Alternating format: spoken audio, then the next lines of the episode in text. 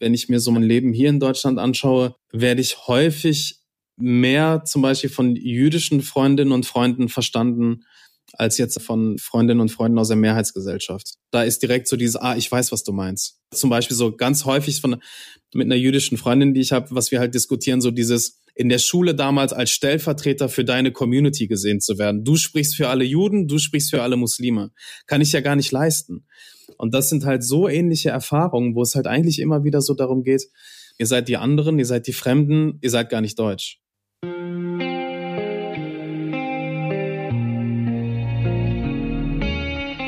Herzlich willkommen zu der Podcast-Reihe 2021 JLID. Die Abkürzung steht für Jüdisches Leben in Deutschland. Genauer genommen geht es um 1700 Jahre jüdisches Leben in Deutschland. Heute spreche ich mit Burak Yilmaz. Er studierte Germanistik und Anglistik und lebt als selbstständiger Pädagoge und Autor in seiner Heimatstadt Duisburg. Yilmaz initiierte 2012 das Projekt Junge Muslime in Auschwitz. An Schulen und in Gefängnissen arbeitet er zu den Themen Gewalt und patriarchale Männlichkeit, Geschichte in der Einwanderungsgesellschaft und Antisemitismus. Im Sommer 2021 erschien sein Buch Ehrensache, Kämpfen gegen Judenhass. Hallo Burak, ich freue mich, mit dir heute sprechen zu dürfen. Hi, grüß dich. Ich freue mich auch sehr auf das Gespräch. Cool. Ein Großteil deiner Arbeit ist ja dem Kampf gegen Antisemitismus gewidmet. Warum? Mir ist, ähm, als ich 2008 im Jugendzentrum meinen Zivildienst nach dem Abi gemacht habe, äh, aufgefallen, dass ähm, neben Rassismus und sexistischen Kommentaren eigentlich auch häufig der Antisemitismus eine Rolle spielt. Ähm, Gerade wenn zum Beispiel das Wort Jude als Schimpfwort benutzt wurde oder ähm, so gewisse Äußerungen, wo es um Geiz oder sowas ging, war immer irgendwie das Wort jüdisch mit dabei. Mhm.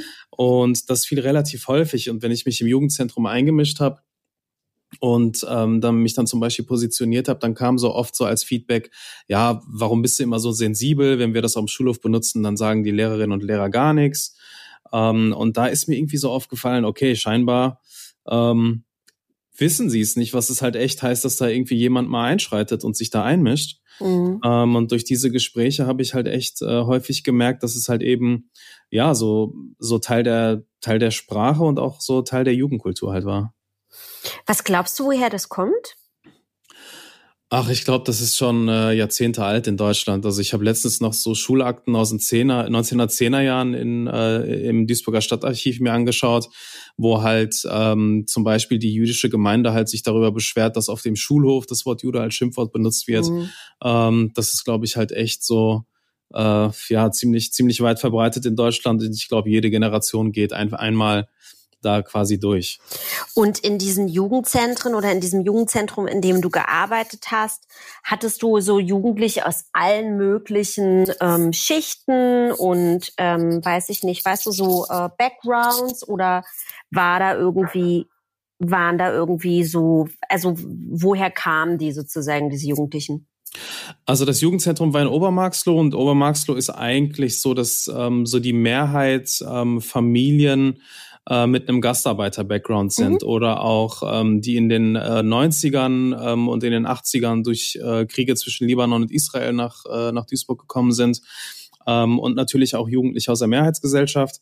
Ähm, und interessant war in dem Kontext, dass zum Beispiel äh, manchmal gab es so Streitereien zwischen den serbischen Jungs und den bosnischen Jungs oder zwischen den türkischen und den kurdischen Jungs, zwischen den deutschen Jungs und den türkischen Jungs. Aber wenn es dann irgendwie um das Thema Antisemitismus ging, dann waren sie auf einmal die besten Freunde. Mhm. Und das war halt so ein Mechanismus, der nochmal anders war als beim Rassismus zum Beispiel. Also irgendwie mhm. ist dann bei diesem Feindbild, äh, waren sie dann alle d'accord.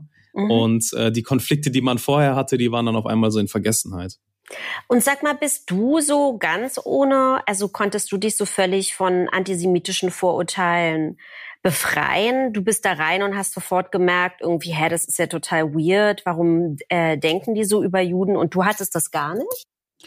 Ah, doch, ich hatte das schon. Also ich hatte das sowohl in meinem muslimischen Umfeld, sobald es irgendwie um das Thema Israel ging, eine ziemlich einseitige ähm, ziemlich einseitige Sichtweise auf das Ganze. Und auf der anderen Seite war ich ja auch auf einem ähm, katholischen Privatgymnasium, mhm. wo auch so dieser christliche Antisemitismus immer mal wieder ein Thema war. Ähm, und das war echt so also äh, unhinterfragt so bis zum Abitur eigentlich. Mhm. Ähm, und gerade so im, im Geschichtsunterricht, ich hatte halt einen richtig coolen Geschichtslehrer, der ähm, mich richtig gut dafür sensibilisieren konnte. Da habe ich halt ähm, auch so mehr so diese äh, diese Liebe entdeckt, dass äh, dass eine gewisse Geschichte nicht nur eine Seite halt hat, sondern mhm. dass man aus verschiedenen Perspektiven auf etwas schauen kann. Ah, verstehe. Und da hast du sozusagen auch so angefangen, dich ähm, selbst jetzt zu hinterfragen mit dem, was du gelernt und gehört hast in Bezug auf, was sind eigentlich Juden oder was was sagt man über die? Ja, und vor allem, weil ähm, es ging ihm zum Beispiel sehr stark um Selbstreflexion oder ich mhm. hatte auch andere Lehrkräfte, wo halt immer wieder so die eigenen ähm, Gedanken im Vordergrund waren oder die Einstellung. Also was, was bei mir eigentlich ein größeres Problem war, war halt so das Thema Homophobie, weil ich da schon ähm, auch äh, ziemlich ziemlich heftig drauf war und ich habe dann halt irgendwie viel Zuspruch auch bekommen. Mhm. Ähm, und da kann ich mich noch halt echt an, an eine Situation mit einem Lehrer von mir erinnern der zu mir meinte so, ey, ich mag dich so als Typ, aber das, was du halt über Homosexuelle äußerst, das geht hier gar nicht. Und das war so eine Ansprache, die fand ich irgendwie, die hat mich total bewegt, weil er hat mich halt nicht als Person abgewertet, ne, mhm. ne, sondern er hat halt klar gesagt so, ey, du hast auch coole Seiten, aber das, was du hier manchmal halt droppst, das geht halt gar mhm. nicht. Und ähm, das waren halt echt so Sachen, die, ja, die einen echt stark zum Nachdenken bringen. Ich weiß nicht, ob du es so letztes Jahr mitbekommen hast. Wir hatten ja, also immer wenn es so irgendeinen Konflikt zwischen Israel und der Hamas ähm, gibt, dann geht es ja irgendwie einmal durch die Medien und jetzt auch durch Social Media in den letzten, naja, zehn Jahren, würde ich sagen.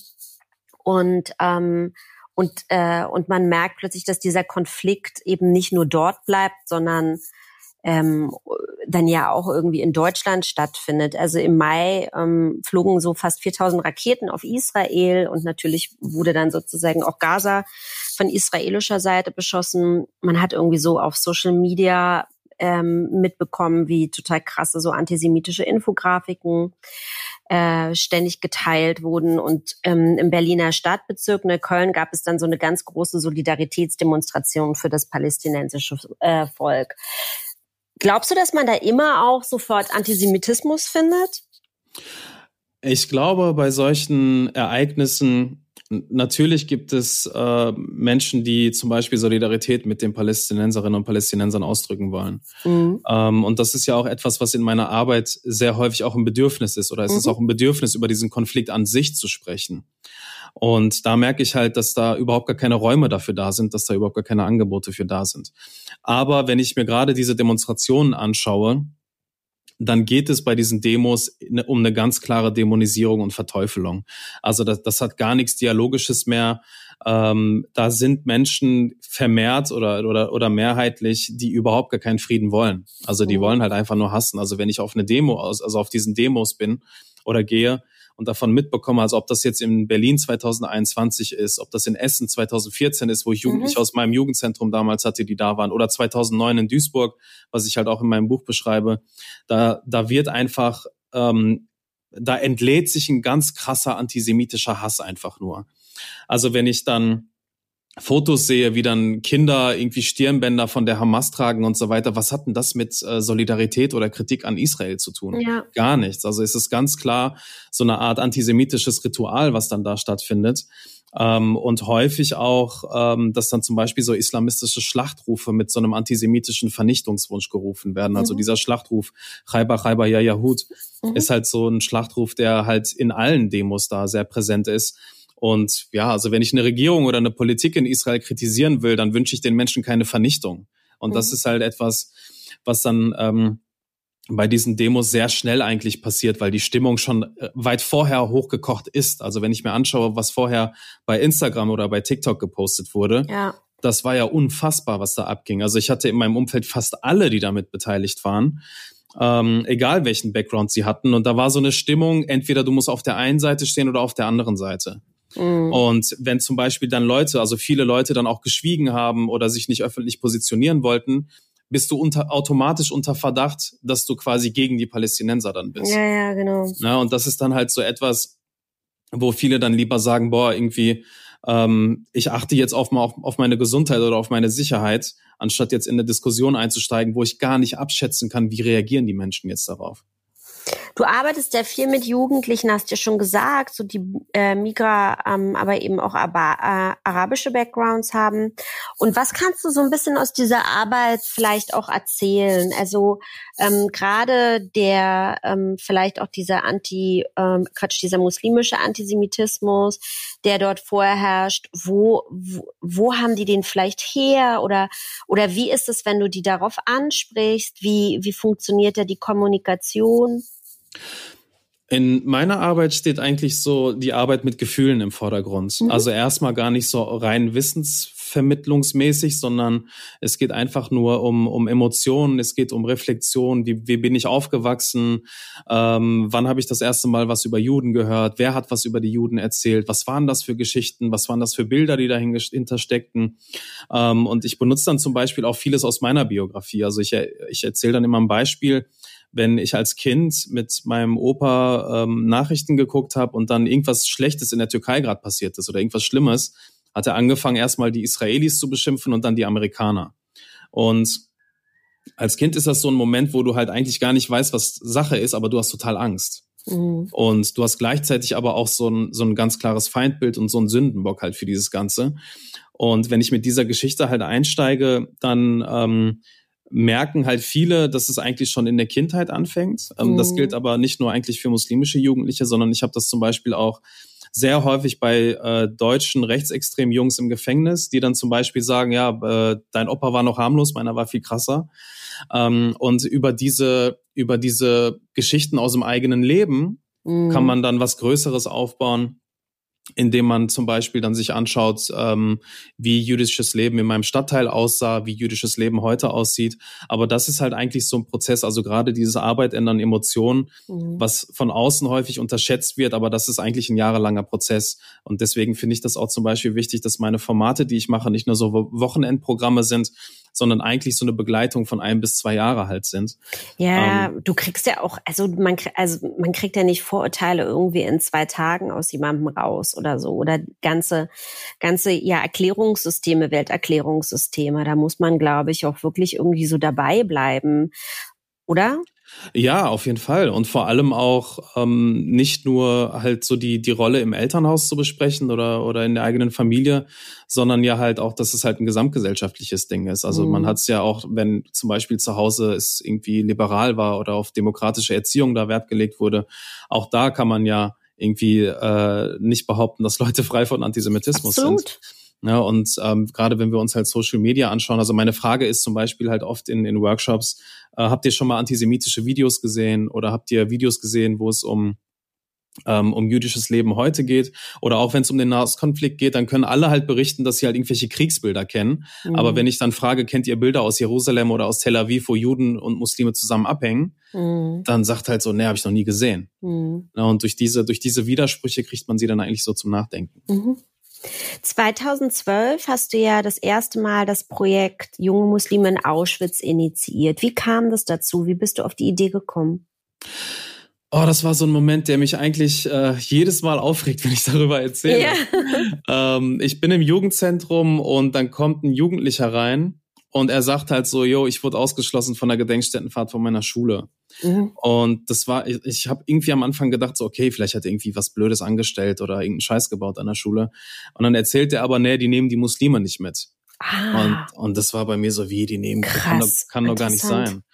Und die Lehrkräfte haben dann quasi den muslimischen Schülerinnen und Schülern per se unterstellt, dass sie antisemitisch sind und haben die dann tatsächlich zu Hause gelassen, während die anderen halt die Gedenkstättenfahrt dann mitgemacht haben. Das und, ist ja abgefahren. Aber ja, war total. das irgendwie in deiner, so nur in dieser Area oder hast, ist das was, was auch so deutschlandweit generell immer mal wieder passiert ist? Also ich habe es auch in anderen Städten schon gehört. Zum mhm. Beispiel, ähm, ich hatte jetzt einige Lesungen gehabt, wo dann auch Leute auf mich zugekommen sind, gesagt haben, ey, bei mir an der Schule war das genauso. Ähm, aber die Schule, also die Schule, um die es ging, die war im Duisburger Norden auch und da war das jahrelang Praxis, dass das so war. Und ähm, ich fand das halt einfach unmöglich und habe dann zu denen, also im Laufe des Nachmittags kamen noch weitere Jugendliche von dieser Schule, mhm. haben sich halt total aufgeregt, weil die halt total interessiert waren eigentlich an der Geschichte. Ähm, und dass sie da halt so ausgeschlossen wurden, ähm, das hat mich dann dazu motiviert, dass ich gesagt habe, okay, wenn, wenn ihr nicht mitfahren dürft, dann lasst uns doch mal schauen, dass wir zusammen diese Fahrt auf die Beine stellen. Glaubst du wirklich, dass das nur, dass die denen sofort Antisemitismus unterstellt haben? Ich habe fast das Gefühl, dass die, dass sie vielleicht sozusagen eine Angst davor haben, ähm, die, diese Geschichte irgendwie kommunikativ zu transportieren an Muslime, sozusagen, die kein kein deutsch familiären Background haben oder so. Ich weiß nicht, irgendwie habe ich Gefühl, das Gefühl, da, da steckt noch mehr dahinter, dass man die irgendwie nicht mitgenommen hat. Also äh, auf der einen Seite ist es definitiv eine Unterstellung, auf der anderen mhm. Seite aber auch eine Überforderung. Genau. Also natürlich eine methodische Überforderung. Wie vermitteln wir eigentlich diese Geschichte so, dass sich alle angesprochen fühlen? Ja. Genau. Also das ist halt so ein Riesending, aber auf de, und das ist das, was ich, äh, was ich gerade als ersteres meinte. Das kam dann zum Beispiel auch so ein Kommentar von einer Lehrerin, hat ein Jugendlicher von mir gehört, der, der, ähm, der dann nach der Gedenkstättenfahrt, die wir gemacht haben, hat er zu ihm gesagt, was suchst du in Auschwitz? Das hat ja nichts mit Türken zu tun. Mhm. Also obwohl er sich mit dieser Geschichte auseinandergesetzt hat und eigentlich auch ein großes Interesse dafür hat, wird er halt immer noch so wahrgenommen, als würde ihn das gar nicht, gar nichts interessieren oder da ist irgendwie Krass. Dann so eine, so eine Einstellung so da, so hä, so, ja, also wo ich mich dann immer wieder frage, ja, muss ich irgendwie äh, erst einen DNA-Test bestehen, um irgendwie die Erlaubnis zu haben, um mich mit dieser Geschichte auseinanderzusetzen oder was ist da eigentlich los? Ähm, und ich finde halt auch nochmal so diesen, diesen Step zu gehen, Leute auszuschließen, ist halt auch nochmal heftig. Ne? Also ja, ich kann ja, halt, total. ich kann halt gewisse Sachen kommunizieren. Ich kann ja auch irgendwie ehrlich sagen, so, boah, irgendwie, ich, ich weiß irgendwie gerade nicht, wie ich damit umgehen soll. Aber Leute halt von so, sowas dann auszuschließen, was für die anderen dann eigentlich total legitim ist und den, und auch nicht zu sehen, dass es natürlich auch ähm, in der Mehrheitsgesellschaft Jugendliche gibt, die antisemitisch sind, aber wo mhm. es dann halt mhm. vielleicht nicht so skandalisiert wird. Ja, ja. Ähm, das ist dann halt so etwas, was äh, ja, was was eigentlich so auch so der der Grund für die für die Entstehung meiner Arbeit dann ähm, später war. Und wie ist das dann? Wie hast du das dann gemacht? Bist du mit denen dann im, im Bus irgendwie einmal nach Polen gedüst oder? Ich habe am Anfang ähm, so theaterpädagogische Übungen mit denen gemacht und dann ging es auch so um Einheiten in Bezug auf Menschenrechte und das war alles noch so ein bisschen schwammig vom Konzept her. Mhm. Und dann haben wir halt diese Gedenkstättenfahrt gemacht. Also wir waren drei Tage lang in Auschwitz und dann ähm, in Polen, äh, in, in Krakau. Mhm. Ähm, und die erste Fahrt, die, die habe ich eigentlich so von von, von der Wirkung und auch so von diesen verschiedenen Perspektiven total unterschätzt, weil ich bin dort mit Jugendlichen, die sind mehrheitlich ähm, muslimisch. Zum Teil hatten wir auch einige palästinensische Jungs und auf einmal mhm. sind an diesem Ort total viele, viele Israelis. Israelis. genau. Das ja, wollte ich dich nämlich gerade fragen, ja. Und das war so heftig. Also dieser, ich, ich weiß noch in Birkenau, wo dann immer mehr israelische Gruppen kamen, die alle eine Israel-Fahne hatten und mhm wir an denen vorbeigelaufen sind und dieses gegenseitige sich anschauen. Also die waren irgendwie in so einer großen Trauer überhaupt, dass sie halt mhm. an diesem Ort waren und haben uns so angeschaut, so nach dem Motto, was suchen die hier? Wir mhm. sind an mhm. denen vorbeigelaufen, haben die angeguckt, so nach dem Motto, boah, irgendwie total unangenehm gerade, wir wissen gar nicht, was wir tun sollen. Mhm. Und ich kenne das aus dem Jugendzentrum, da reicht ja ein Impuls, damit das halt total durch die Decke fliegt. Mhm. Und das war so die Angst, die ich hatte. Ich so, boah, bitte lass das nicht an diesem Ort hier eskalieren. Nee. Und konnte dann dieser Führung gar nicht mehr folgen und war die ganze Zeit einfach nur dabei, ähm, eben zu, dafür zu sorgen, dass, dass wir irgendwie ein bisschen weiter wegkommen, weil ich ja. wusste auch nicht, wollen die Israelis überhaupt, dass wir an dieser Trauerzeremonie teilnehmen, weil wir sind Palästinenser und Deutsche. Also ja. gerade diese Mischung ist ja auch nochmal ähm, an diesem Ort total heftig, glaube ich, für die, für die andere Seite. Ähm, und bei uns war das auch so, dass wir uns häufig immer mit der Frage auseinandergesetzt haben, ja, was bedeutet diese Geschichte für Deutsche oder für Deutschland? Aber wir haben uns eigentlich nie die Frage gestellt, was heißt das eigentlich für israelische mhm. Jugendliche, diesen Ort zu besuchen? Und auf einmal bist du halt knallhart damit konfrontiert. Und nach der Fahrt war ich total überfordert und dachte, boah, irgendwie, ich komme da gar nicht mehr mit pädagogischen Mitteln ran. Mhm. Und dann habe ich eigentlich so die Arbeit im Theater entdeckt, weil das nochmal angeknüpft hat an die, an die, ähm, an die, an der, an die ähm, Arbeit mit den Emotionen. Mhm.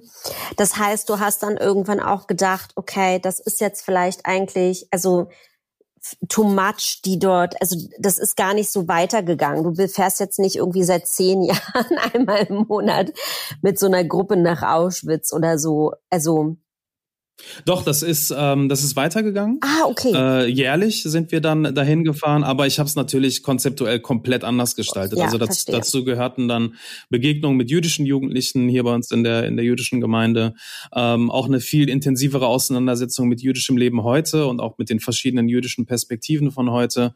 Ähm, das wurde alles viel interaktiver und Mhm. auch natürlich im im Vorhinein so ähm, diese Perspektive halt mitzubringen ähm, und auch zu sagen, Leute, diesen Ort besuchen halt nicht nur Menschen aus Deutschland, sondern auch Menschen aus Israel. Mhm. Und das alles in der Vorbereitung halt durchzuführen, ist nochmal was ganz anderes Verstehe. als bei der ersten Fahrt da irgendwie so ein, Ja, ja, gefühlt so einen. Baseballschläger in den Kopf zu Ja. kriegen.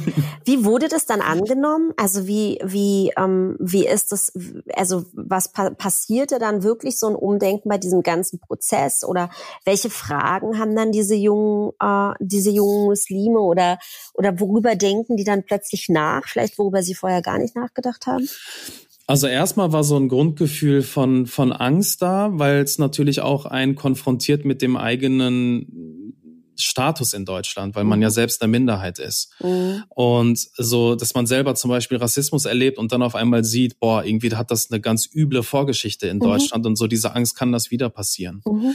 Ähm, dann war, äh, dass wir danach eigentlich uns viel intensiver mit ähm, mit jüdischen Jugendlichen austauschen wollten ähm, und auch so um gewisse Gemeinsamkeiten halt äh, zu sehen. Also auch wenn ich immer wieder Ausgrenzungserfahrungen zum Beispiel. Genau, Mhm. genau. Oder wenn ich auch zum Beispiel, hatte ich natürlich immer wieder so die Angst, dass dann auf einmal die alle über den Nahostkonflikt reden, aber es ging dann eher um so Sachen wie, ähm, also das hatte ich zum Beispiel häufig, dass sie erzählen, so diesen, diesen Erwartungen zu Hause zu entsprechen Mhm. Und den Erwartungen der Gesellschaft, die zum Teil, zum Teil total widersprüchlich sind. Mhm. Also die Eltern sagen, ähm, verlier deine Kultur nicht oder verlier deine Identität nicht. Und draußen ist auch so ein bisschen so die Forderung, integrier dich, schrägstrich assimilier dich. Mhm. Und das waren dann so gemeinsame Momente, die eigentlich nochmal ähm, ja total schön auch für, für mich waren, ähm, wo ich dann halt echt gemerkt habe, boah, da ist auch eine, eine ziemlich coole Power dahinter, diese, diese Gemeinsamkeiten halt ähm, zu sehen. Als Jude oder Jüdin ist es ja so, dass man ganz oft zwischen zwei Stühlen steht. Ich kenne das auch. Also wenn ich interviewt werde, dann wird man, will man immer mit mir über muslimischen Antisemitismus sprechen oder eben über Antisemitismus in einer muslimischen Community. Und ähm, den, dazu muss man sich natürlich irgendwie offen äußern und man muss das auch ansprechen. Ne? Und gleichzeitig ähm, ist es aber ganz oft, dass man so als Jude oder Jüdin so ein so slightly das Gefühl gekriegt, so okay, hier geht's jetzt um was ganz anderes. Also ich soll jetzt irgendwie so eine mh, so eine Berechtigung vielleicht auch für antimuslimische Hetze oder so liefern, ja. Und ähm, ich kenne es auch, wenn man, wenn wir uns so unterhalten unter Juden und Jüdinnen, ist es immer, ist es super schwierig, sich dazu zu äußern und man muss immer und man muss immer so ganz viel mitdenken und auch mitsprechen so ja natürlich gibt es das aber trotzdem da da da und so ja Mhm. also das ist so mega komplex und ähm, welche Tipps hast du vielleicht auch ähm, für das Sprechen über muslimischen Antisemitismus Was häufig passiert, ist so eine Art Pauschalisierung. Das erlebe ich ganz oft. Und neben dieser Pauschalisierung ist dann so dieses, ähm, ich kenne das so häufig so nach dem Motto, wenn Leute dann mit mir diskutieren wollen und dann eigentlich neben der Pauschalisierung so zwei Kategorien aufmachen. Ah, das ist der gute Moslem, Mm, der engagiert sich gegen Antisemitismus und die 99,9 Prozent, der- das sind die bösen Muslime. mm, Und in diesen Kategorien finden dann halt auch leider sehr viele Diskussionen halt statt. Ähm, und das verhindert dann eigentlich so eine tiefe Diskussion über, ähm, dass es natürlich auch islamischen Antisemitismus gibt. mm, Also klar gibt es ähm, äh, ne, andere Ursachen vielleicht. Also was zum Beispiel in der muslimischen Community sehr stark ist, was Antisemitismus angeht, oder gerade wenn wenn wenn es im, im Nahen Osten wieder Krieg gibt, ähm, wird man häufig so vor die Wahl gestellt, so ja, bist du für Israel oder bist du, bist du für Palästina? Und wenn du jemand bist, der halt irgendwie Begegnung schaffen möchte, etc., wird dann quasi deine Identität abgesprochen. Also du bist gar kein richtiger Moslem mehr, wenn du wenn du nicht gegen Israel bist. ah ja mhm. Und und dass das viel mit der Identität zu tun hat, das ist halt auch so etwas, worüber wir natürlich halt sprechen müssen. Ähm, aber dann natürlich auch so, dass wir ähm, den Antisemitismus der Mehrheitsgesellschaft nicht vergessen, die sich sehr häufig entlasten möchte. Mhm. Und diese Entlastung ist halt eigentlich ein riesengroßes Problem, weil wenn ich zum Beispiel Fortbildung in einem Lehrerzimmer gebe, und dann einige über den ähm, Antisemitismus bei den Muslimen in Anführungsstrichen ja, reden ja. wollen, äh, kommen so ganz viele Kommentare. Ja, die haben alle ein Beispiel. Aber wenn ich die persönlich frage, welchen persönlichen Bezug haben sie eigentlich zum Nationalsozialismus oder zu den Themen, die wir hier gerade behandeln, dann ist ein großes Schweigen da und die Leute können gar nicht darüber sprechen. Ja, und das ist so etwas, was ich halt total krass finde. Also wenn ich mit dem Finger auf andere zeigen kann, mhm. dann fühle ich mich halt total überlegen und kann mich dazu äußern. Aber sobald ähm, ich persönlich in den Spiegel schauen muss, kriege ich irgendwie kein Wort über die Lippen. Mhm. Und das ist halt eigentlich so das, ähm, was, was ich halt unbedingt aufbrechen möchte, dass mhm. wir halt diese ähm, das Ganze als gesamtgesellschaftliches Phänomen halt betrachten. Ja, ich finde es, ähm, ich habe, äh, ich war im Oktober oder so in Köln und habe gelesen in so an so unterschiedlichen Schulen. Da war so eine Woche nennt sich Captain Book oder so und dann und dann kommen mal lauter werden werden da lauter Schriftsteller und Schriftstellerinnen angekarrt und so und lesen dann einmal in diesen Schulen. Und ich fand es so so äh, super. Ich habe lese dann immer irgendwie aus Winternähe und so. Und äh, ich war auch an so einer Schule, wo halt jetzt einfach, wo die mich dann da eben extra hingesteckt haben, reingesteckt mhm. haben, weil die, ja Migra-Background, Pipapo und so und ähm, und habe dann hab dann äh, aus Winternähe gelesen und so und bin dann mit den Kids in, ins Gespräch gekommen und dann war das eben wirklich so äh, super interessant, weil ganz viele waren ganz offen und schon so total reflektiert, ne? Und dann hatte man aber trotzdem eben auch ich glaube, so ein Mädchen zum Beispiel, und das fand ich ganz interessant, die dann sagte, ja, ähm, es geht gar nicht. Ähm, äh, hier hat gar keiner was gegen Juden und so, wir haben gar nichts gegen Juden, ähm, ähm, weil die sind ja auch nur eine Religion und ähm, und äh, aber ähm, es geht ja viel mehr um die Israelis, ähm, die das ganze Geld haben und so, ne? Und es war super interessant sozusagen zu merken, wie diese Verschiebung stattfindet, also wie sozusagen schon so gesagt wird, ja, nee, also gegen Juden hat der gar keiner was, weil so sollte man was gegen eine Religion haben. Das ist wie so was neu gelerntes, dachte ich so, weißt du? Mhm. Also es war wie so eine, ähm, das war wie so eine, ich, äh, ich dachte, ich hatte so das Gefühl, es ist so eine neue, neue Art Erklärungsformel oder so. Ist dir das schon mal begegnet? Ja, also so ein Standardspruch ist, ich habe nichts gegen Juden, aber gegen Zionisten. Ja. Und mhm. dann finde ich das immer krass, in welcher Aggression das Wort Zionist ausgesprochen wird. Ja. Also da, da ist, da ist so eine, so eine Gewalt eigentlich in der Stimme drin. Oder dann zum Beispiel, dass gesagt wird, ich habe nichts gegen Juden, aber gegen Israel. Das hatte ich letzte Woche an der Schule noch gehabt, wo ich dann zum Beispiel gefragt habe, ja, und was ist mit den Juden, die in Israel leben? Mhm. Ne, und äh, das sind dann eigentlich immer wieder so Diskussions- oder, oder so Argumentationsmuster, ähm, wo man halt eigentlich so, so vermeintlich sich solidarisch zeigen möchte mit der jüdischen Community, so, aber so nach dem Motto, wenn die für Israel sind, dann mag ich die auch nicht. Ne, ja. Also, also man, man, das ist so eine ganz krasse Form von, ich wege hier gerade meine Empathie ab und mhm. ich wege hier halt meine Solidarität halt ab. Und das ist halt so leider etwas, was du ja eigentlich nicht nur bei Jugendlichen hast, das hast du ja sogar auch in intellektuellen Kreisen, ähm, wo man, äh, wo sobald das Thema Israel kommt, ähm, habe ich das Gefühl, dass es keinen Unterschied gibt zwischen äh, Professor, Doktor, ich habe ganz viele Bücher gelesen und einer Achtklässlerin oder einem Achtklässler. Voll. Wie würdest du vielleicht nochmal, gibt es, ähm, was sind vielleicht nochmal, ähm, was sind so Mehrheits, was ist so Mehrheits, äh, was sind so mehrheitsdeutsche Vorurteile ähm, gegenüber, gegenüber Juden, die sich ja eigentlich mit den Vorurteilen vielleicht aus der muslimischen oder Migra-Community eigentlich total überschneiden? Und wo gibt's vielleicht Unterschiede oder so? Ähm, hast du, hast du ein Beispiel, um das, um das zu konkretisieren? Na, ich glaube, was ich immer so, mir geht es so ein bisschen darum, ähm, weil eben immer so behauptet wird, es gibt da halt so einen spezifisch muslimischen Antisemitismus und mein Eindruck ist, also nur meiner, aber du hast ja viel mehr mit denen zu, also mit, mit, mit, mit diesem Thema so zu tun und bist da ist aber, es gibt die, die Vorurteile sind alle identisch. Weißt du, mhm. was ich meine? Also, ja, ja, ja. Und, und mich, also, und deswegen frage ich mich immer, warum macht man, also warum, warum macht man sowieso diese Trennung? Also klar, man muss sie machen, aber man kann auch sagen, ähm, der Antisemitismus ähm, der bayerischen Bevölkerung, weißt du, was ich meine? Weil ähm, der Punkt ist, dass halt äh, die, die Geschichten, die sind, die überschneiden sich eben, weißt du, so. Also die, die Behauptungen, was Juden sind oder oder so. Mhm. Ja, also das, ähm, also klar, zum Beispiel in der, wenn wenn in der ähm, muslimischen Community in den Milieus äh, wird der Antisemitismus zum Beispiel religiös begründet. Mhm. Aber auch der christliche Antisemitismus wird ja religiös begründet. Mhm. Also da ist ja eine gewisse Gemeinsamkeit, auch in den Bildern und in den Metaphern zum Beispiel. Mhm. Oder auch, dass zum Beispiel der Israel-bezogene Antisemitismus ziemlich ähnlich ist eigentlich. Mhm. Ähm, Unterschiedlich ist es vielleicht in, in der Art der Äußerung.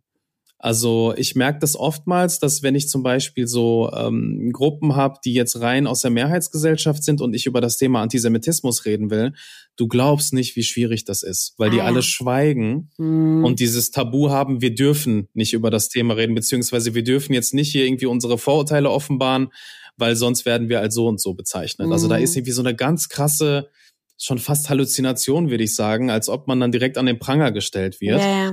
Und in muslimischen Gruppen habe ich da eine andere Offenheit. Also ja. da ist erstens dieses Tabu nicht da, aber für mich als Pädagoge und als Mensch ist es viel einfacher, weil wenn jemand seine Vorurteile äußert, kann ich den ja auch damit konfrontieren. Absolut. Es, es ist extrem schwierig, wenn Leute dann zum Beispiel sagen, nee, nee, gegen die Juden haben wir nichts. Ja, ja. Und das, und das war's dann an Äußerungen. Und dann muss ich manchmal selber in so eine sehr provokante Rolle reingehen, damit ich halt so ein bisschen was aus denen rauslocke. Mhm. Und das ist dann halt echt extrem schwierig. Und da merke ich halt, dass ähm, da diese gewisse Äußerungsangst da ist. Mhm. Und diese Äußerungsangst führt dazu, wir, wir sagen lieber gar nichts dazu. Und dann bist du eigentlich in dem Mechanismus, wie Antisemitismus häufig funktioniert, indem man schweigt und wegguckt. Ja, ja. Ja, und das Problem ist natürlich wirklich durch, durch dieses ähm, ähm, nicht darüber zu sprechen, bedeutet eben auch, sich nicht mit seinen eigenen antisemitischen Vorurteilen dann zu beschäftigen. Ne? Also ich, das ist so merkwürdig, weil ich manchmal so denke, ja, ähm, das ist einfach nur so, nee, nee, hier ist kein, hier, hier gibt's keinen, wo du jetzt hier fragst, wo du hier, hier gibt's keinen Antisemitismus, ne, so. Und das ist wie so ein, so muss das sein, das ist die Werkeinstellung. Deutsche sind nicht Antisemiten. Ja, genau. so, ja. Und, ähm, äh, und, und darunter ist der natürlich, aber ich glaube, das ist wirklich, das ist nur wirklich sowas von, das muss so krass sozusagen noch aus dieser Nachkriegszeit gekommen sein, ne? Also wo sozusagen alle gesagt haben, ja, nee, wir, also wir haben nichts gewusst und wir hatten damit nichts zu tun und ein Glück ist dieser Hitler weg. Also wir sind nicht, wir haben nie schlecht über die Juden gedacht. So, mhm. weißt du?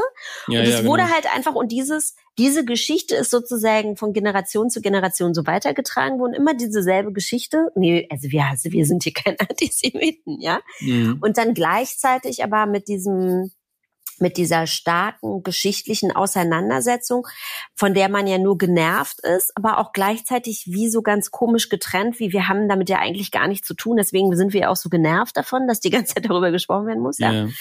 Und all das, was aber dann trotzdem da ist, ähm, an, an an merkwürdigen Ideen, die wir jetzt natürlich auch im Zuge der Pandemie ähm, ja immer häufiger auch gefunden haben und gehört haben und so die sind ja, das ist eben nicht weg, diese ganzen, das ist da halt die ganze Zeit trotzdem da. Und das ist natürlich super schwierig, da irgendwie wie ranzukommen. Was hast du da für Tricks? Also ich muss echt sagen, ich hatte den riesen Vorteil, dass ich eben ähm, an meiner Schule, an der ich war, dass das ein Thema war. Also mhm. vor allem auch diese Aufarbeitung der eigenen Familiengeschichte. Mhm. Mein ähm, Geschichtslehrer, der, der hat auch manchmal echt so geile Sprüche rausgehauen, sowas wie die Deutschen fangen an, äh, wie die Fische im Netz zu zappeln, wenn sie das Wort Jude hören. Mhm. Ähm, und er hat eigentlich so ähm, vermittelt, wie wie wichtig diese Aufarbeitung der eigenen Familiengeschichte ist, wo es vielleicht selber gar nichts äh, zu äußern konnte, weil meine Familie damals halt in der Türkei gelebt hat. Ja. Aber trotzdem sind sie ja in das Land gekommen, was den Holocaust begangen hat. Also auch mhm. mich geht das halt natürlich an.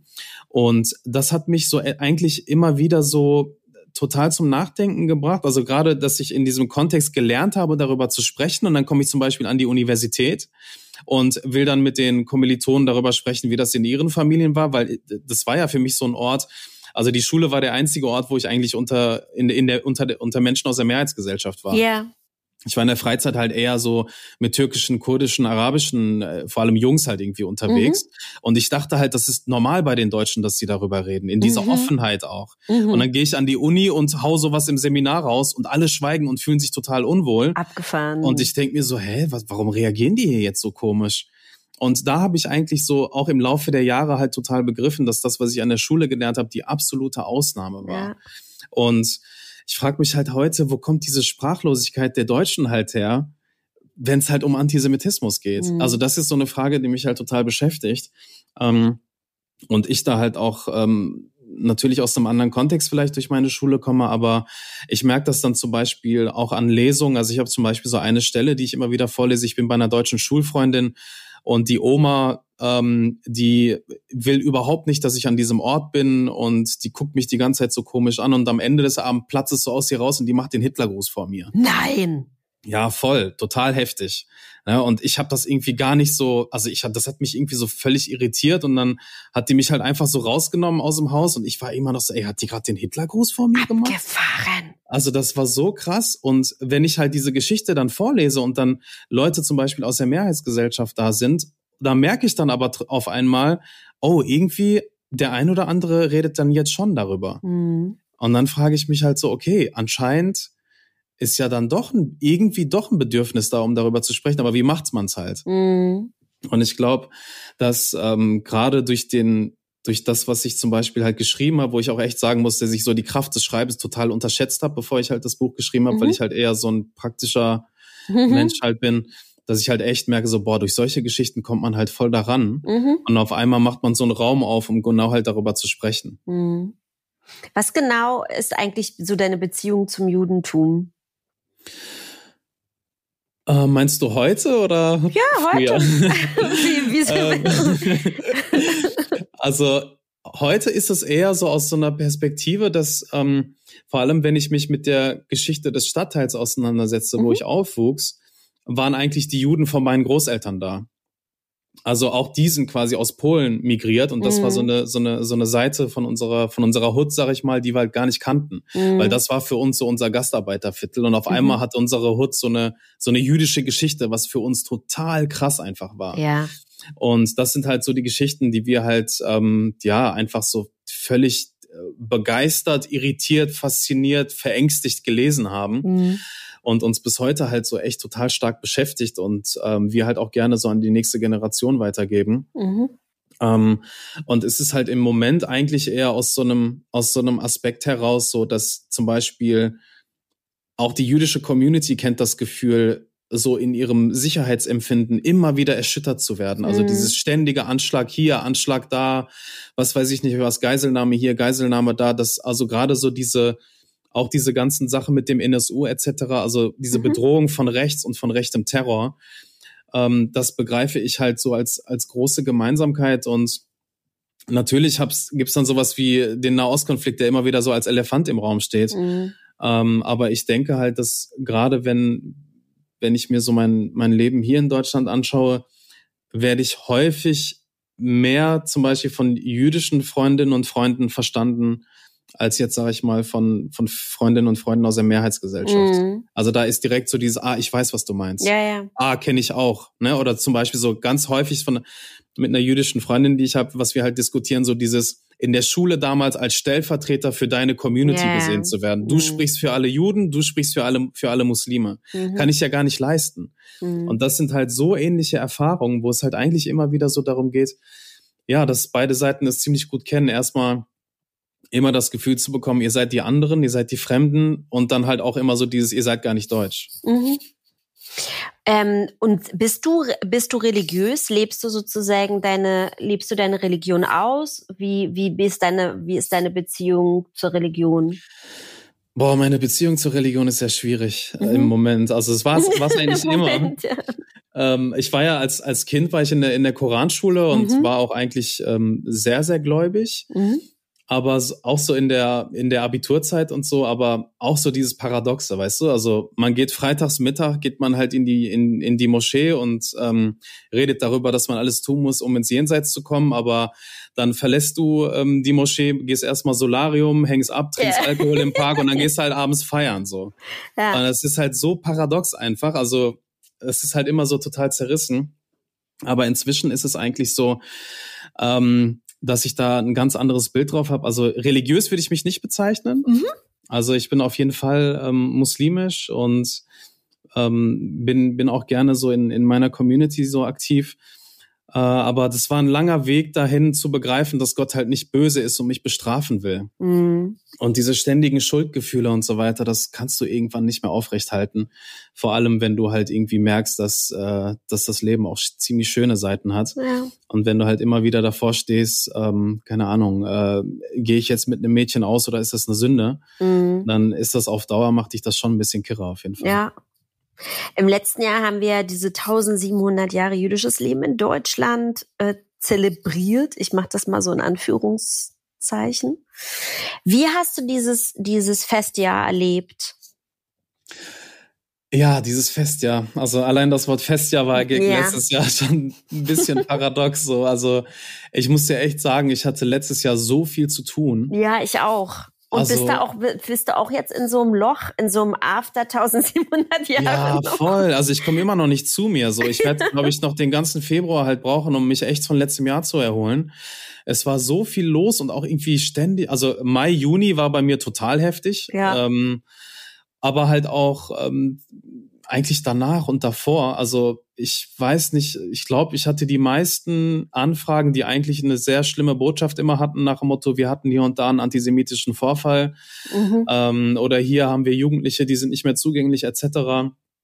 Und ich muss echt sagen, dass 2021 für mich ein negativer Höhepunkt war, mhm. ähm, wo ich halt echt begriffen habe, boah, wir, es muss so viel noch gesamtgesellschaftlich mhm. pa passieren. Also auch so diese Ignoranz, weißt du? Mhm. Also so dieses, du kannst das äh, alleine gar nicht, kannst du gar nicht lösen alleine. ja, und das ist die Lehre, die ich aus letztem Jahr rausgenommen habe, weil äh, eine Freundin von mir meinte halt total krass zu mir so, ey, du kannst Rassismus und Antisemitismus kannst du in Deutschland nicht bekämpfen so. Mhm. Und das war so ein Spruch, der mich halt voll zum Nachdenken gebracht hat weil es halt irgendwie, man muss ja halt auch irgendwann an seine eigene Gesundheit halt denken. Ja. Also ich kann halt nicht 24-7 ähm, mit Jugendlichen oder mit Erwachsenen zu, zu, zu Themen arbeiten, wo es ständig um Gewalt, Tod und Vernichtung geht. Mhm. Also ich brauche ja auch irgendwie mal, weiß ich nicht, äh, will ja auch irgendwann mal ruhig, in Ruhe in einem Café sitzen und die Sonne scheint oder so. Ja. Also auch so diesen, sich den schönen Dingen des Lebens halt zu widmen. Und das ist halt das, was ich letztes Jahr ziemlich wenig gemacht habe und mir für dieses Jahr sehr stark vorgenommen habe. Mhm. Was bedeutet es dann für dich dieses Jahr? Was machst du dieses Jahr? Ähm, Wer willst du gern Gärtner? Ich bin jetzt kein, ich werde jetzt Gärtner und habe mir jetzt meine ganze Arbeit zu Antisemitismus. Das war sehr ja. schön die letzten zehn Jahre, aber ähm, aber 1700 Jahre jüdisches Leben hat mir wirklich den Rest gegeben. ja, es klingt sehr traurig, ne? Aber ich meine, klar habe ich äh, arbeite ich halt auch gerne und ähm, was ich aber unbedingt halt mitnehmen will, ist halt erstens meine Gesundheit, also vor allem gesundes Ernähren halt, also dieses ständige Unterwegssein. Mhm. Du hast halt auch wenig Zeit, um was Vernünftiges zu essen ja. so und ähm, vor allem halt auch viel Sport zu machen und halt auch vielleicht mal so Bücher lesen, die jetzt nicht was äh, mhm mit dem Thema Gewalt zu tun hat, sondern mit Kunst vielleicht. Ja. Weißt du? Oder vielleicht auch mal in so eine Kunstgalerie gehen oder sowas, irgendwas, ja. sowas halt, weißt du? Also genau. nicht halt immer nur. Ins Solarium also, auch mal wieder. das war ich, glaube ich, seit Jahren nicht mehr. Ich, obwohl ich letzten Freitag noch wollte, aber. Ja, ich hab, äh, bin übrigens, ich war, bin auch früher, so in den Nullerjahren, ähm, ist man noch relativ häufig ins Solarium gegangen. Auch ich war ähm, eine begeisterte Solariumsbesucherin habe es auch viele Jahre nicht mehr gemacht, aber eigentlich ist Winter immer ist immer der ist immer die richtige Zeit, das einfach mal einmal kurz zu machen, so, weißt du, die 20 ja, Minuten da und dann. Total. Also vor allem, es war also, es war bei uns damals im Freundeskreis gerade unter Jungs.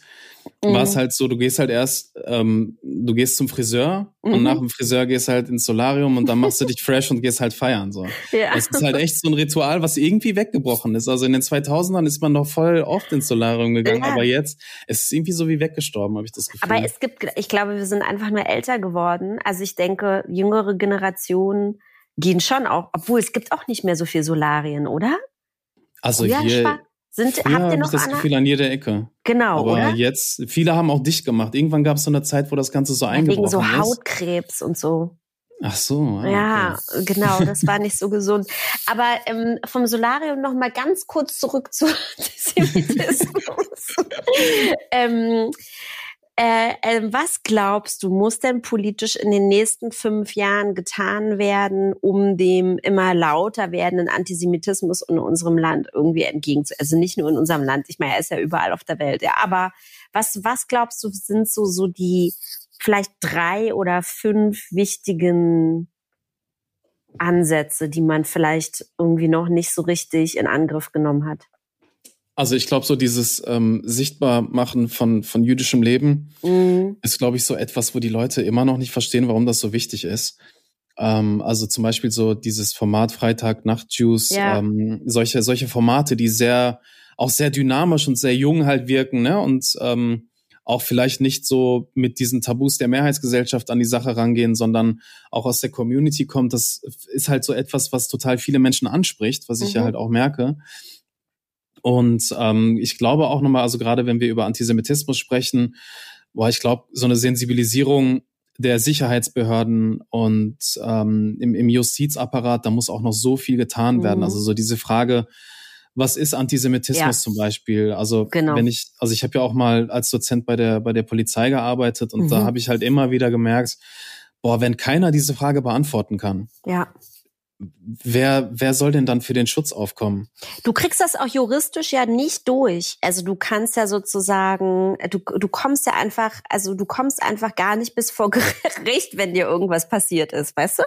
Ja, also ja. das ist so, das ist, das ist, gibt da gar keine, äh, also das gibt so viele juristische Schlupflöcher irgendwie. Ähm, das, ja, ist ein Riesenproblem, sich auch so.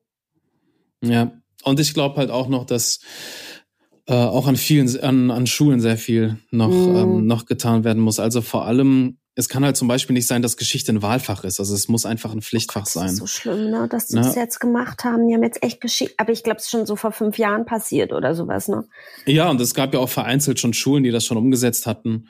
Ne? Und ähm, da merke ich halt, dass, ähm, dass da wahnsinnig viel passieren muss und auch ja, auch wenn ich so mir so Museen oder anschaue oder Stadtarchive, die sind ja halt auch in einer gewissen Pflicht oder auch Gedenkstätten. Ja, also ja. Also ich merke ja immer wieder, wer erzählt eigentlich diese Geschichten? Mhm.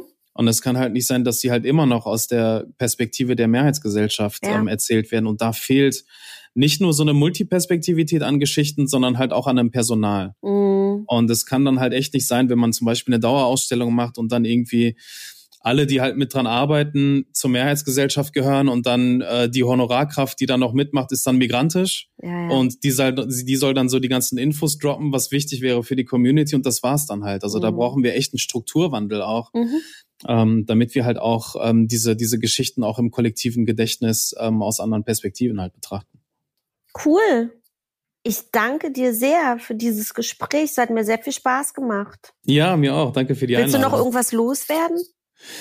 Ähm, Musst du nicht. Das ist nicht, dass ich dich jetzt unter Druck setze, aber ich manchmal sage ich immer noch so am Ende. ja, so spontan fällt mir jetzt irgendwie nichts mehr ein. Völlig gut, völlig okay. Also dann vielen Dank und ähm, äh, und irgendwann, dass wir uns nie auf irgendwelchen Veranstaltungen über den Weg laufen, oder? Ich glaube aber im, im, äh, im April ist in Leipzig irgendwas, da hatte ich deinen Namen gelesen. Ja? Ja. Davon weiß ich noch nichts. Aber nee, im Juni, im Juni, sorry, im Juni, nicht im April. Im Juni, aha. Ja. So ein, was, so ein Literaturfestival, oder? Nee, ich glaube, nee. äh, was war das nochmal? Politische, Bundeszentrale für politische Bildung Sachsen-Anhalt oder so? Mhm. Du, das kann schon sein. Vielleicht haben die mich ja auch auf dem Zettel und noch nicht angefragt oder ich hab's einfach gerade nicht, ähm, hab das, hab da, denk, hab, weiß es gerade nicht. Aber wenn, vielleicht, hoffentlich sehen wir uns dann da mal. Ja, das wäre cool. Auf jeden ja. Fall würde ich mich sehr darüber freuen. Voll gut. Dann wünsche ich dir noch einen sehr schönen Abend. Dankeschön, dir auch. Bis dann. Tschüss. Bis dann. Ciao.